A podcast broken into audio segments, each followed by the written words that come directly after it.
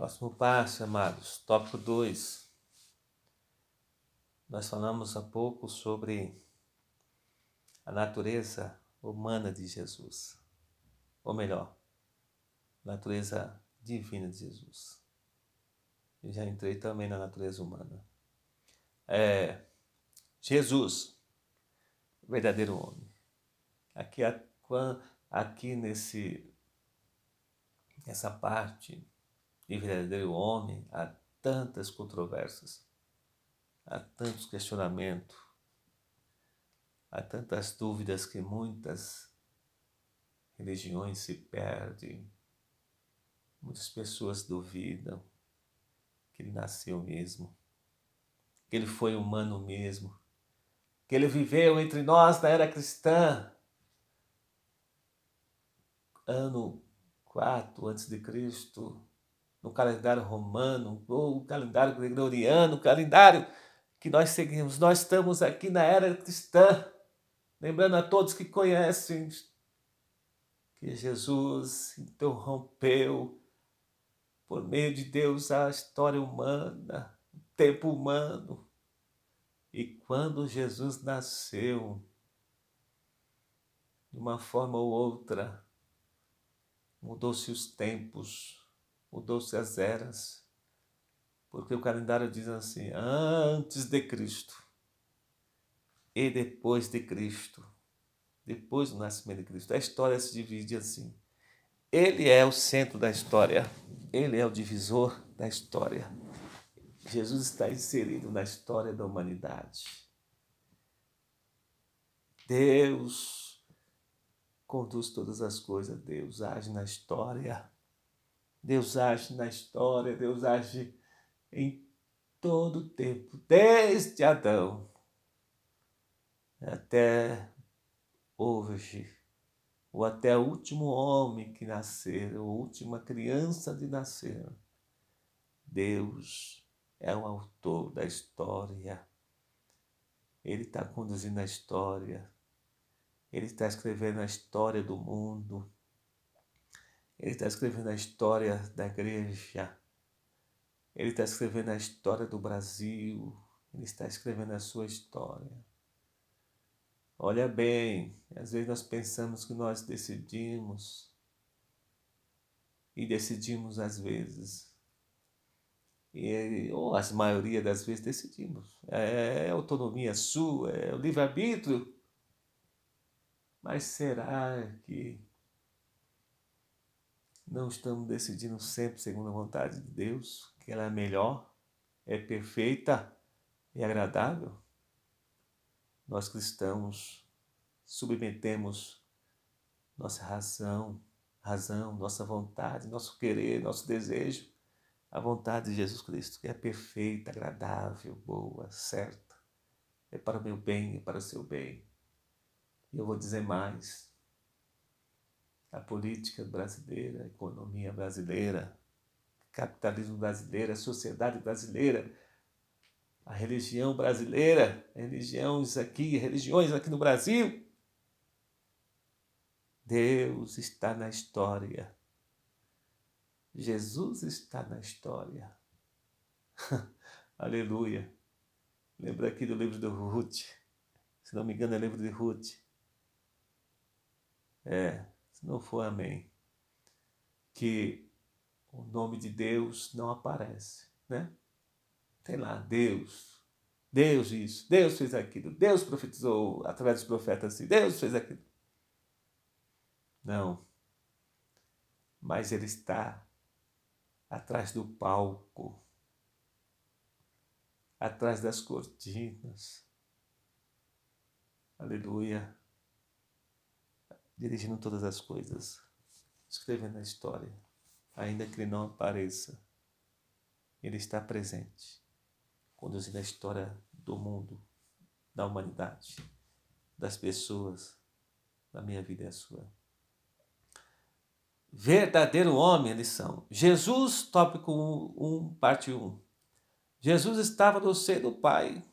Então, antes da encarnação, encarnação, o Senhor Jesus achava-se no seio do Pai. João capítulo 1, 18. Então, ele é o Pai da eternidade. Jesus estava ali presente. De eternidade. Ele já estava nos céus. Não é? João capítulo 1, versículo 1 a 3. Ele é o verbo de Deus, todas as coisas vieram a existir por meio, por intermédio dele. E sem ele nada que fez foi feito. Jesus criou todas as coisas com Deus. O Espírito Santo criou todas as coisas, toda a natureza, todos os céus, terra, mar, tudo que existe, todos os satélites, todos, todos os astros, todos os planetas. Aquilo que conhece, não conhece, nem vai conhecer algumas coisas. Porque ainda quem conhece as profundezas do oceano, hum, quem conhece os céus dos céus, a infinidade do mundo. Oh, irmão, não há, não haverá tecnologia que vai conhecer os demais planetas, seus satélites, nessa dimensão sideral, nessa dimensão galaxial, galáxia. E não há também as profundezas do mar. Lembra aquele hino? Eu queria lá, lá, lá, lá, lá, lá, lá. E as profundezas do mar para conhecer o que é lá. Não há tecnologia, não vai haver não, hein? Mas Jesus sabe, porque foi Ele que criou. Jesus sabe porque Ele foi que criou todas as coisas, céus, galáxias, profundezas do mar. Ele estava com Deus, e Ele é Deus estava na eternidade, na criação. O Antigo Testamento 2, profetizando o Antigo Testamento, há profecias. A vida do Senhor Jesus é profetizada em todo o Antigo Testamento, no Gênesis. Ele é a semente da mulher. Em Malaquias, o sol da justiça. Entre ambos os livros, há outras profecias carregadas de significado, tanto para Israel como para os gentios. Jesus é o tema das duas principais alianças históricas. Olha bem, a sagrada, a sagrada, aliança história, história sagrada. A de Abraão e Davi. Gênesis 12, 1 a 3. Diz: abençoarei quem te abençoares. Todas as nações e povos serão abençoados em, em Abraão, da descendência de Abraão. Jesus é da descendência de Abraão. Ele fez aliança com Abraão. Segundo Samuel capítulo 6, ou melhor, 7, 16, Mateus 1, 1, diz assim, de Davi, há profecias no Antigo Testamento que não faltará um, um cetro na casa de Davi, não faltará o descendente que assumiria o trono de Davi, não ia faltar. Essa promessa, essa aliança está de pé na casa de Davi. Deus fez a Davi, mas é uma aliança profética que se cumpre em Jesus Cristo, o Rei perfeito, o Rei perfeito. Interessante que Mateus vai dizer assim, que ele é descendente de Abraão, de Davi. Aí vai fazendo toda a genealogia até chegar a Adão. É, três, encarnado no Novo Testamento, como já disse. Jesus encarnou. É? Ele foi e é, tem a natureza humana. Jesus nasceu de uma forma natural, como todos os bebês nascem cresceu. Né? Conforme o texto que nós lemos no textuário. E crescia Jesus em sabedoria, em estatura, e em graça para com os homens, ou melhor, para com Deus e os homens. Lucas 2, 52. Jesus nasceu, cresceu, viveu como criança, adolescente, jovem adolescente.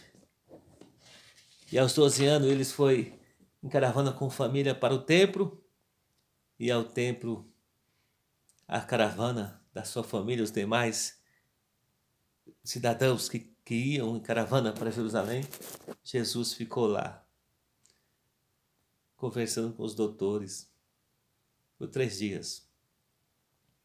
E em meio caminho, quando perceberam seus pais que ele não estava entre a multidão, entre os que estavam na viagem de volta para casa, tiveram Maria e José de voltar correndo para o templo em Jerusalém. E quando chegaram lá, chegaram lá encontraram o adolescente Jesus conversando com os doutores.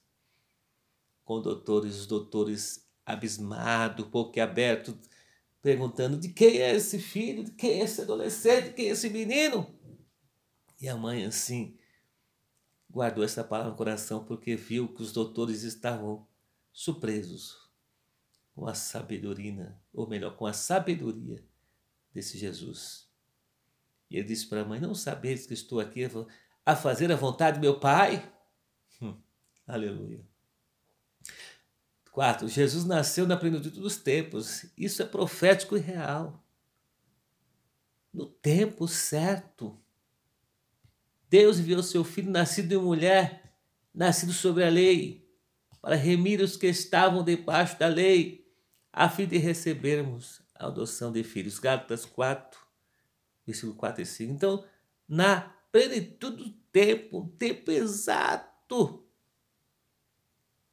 que vou dizer aqui, o tempo de Deus, o kairós de Deus, o tempo exato, o minuto exato, o segundo exato, o milésimo segundo exato, Jesus nasceu no tempo onde todas as coisas convergiam para o seu nascimento, a história, a literatura, a filosofia, tudo. Né? Deus preparou o tempo, aqui conforme a lição. Israel, as nações de Israel, através da sinagoga espalhada por todos os tempos, nações do Novo Testamento.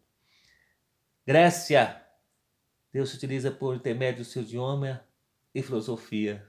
Também, hein? filosofia. E também Roma. Roma. Eles dominaram as leis, governo e as estradas excelentes, qualidade, em Atos capítulo 25, 10 a 12. Então, na plenitude dos tempos, em todas as civilizações, ou as principais civilizações, Israel, Grécia e Roma, estavam lá no capítulo do Novo Testamento dos Evangelhos.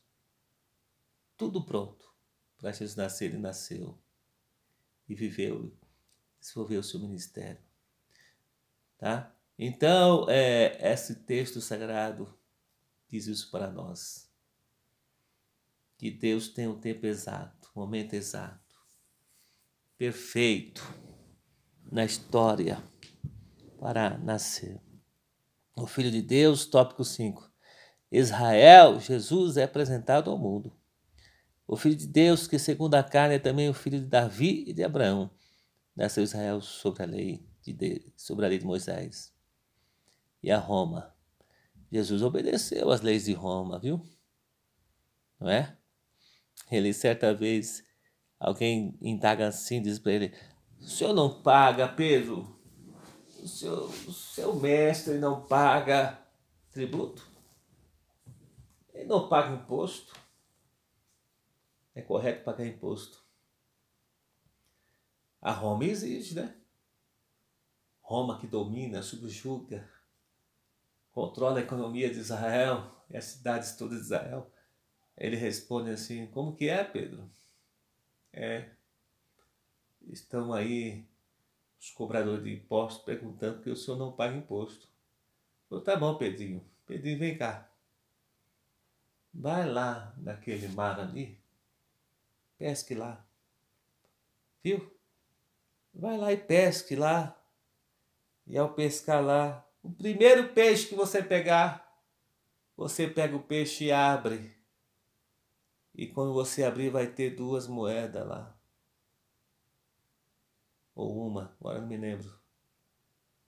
Mas você vai pagar o imposto por você e por mim, tá bom? Paga imposto por você e por mim. Então Jesus pagou imposto para Roma. Dar a César o que é de César e dar a Deus o que é de Deus. Sejamos assim também. Sigamos o exemplo de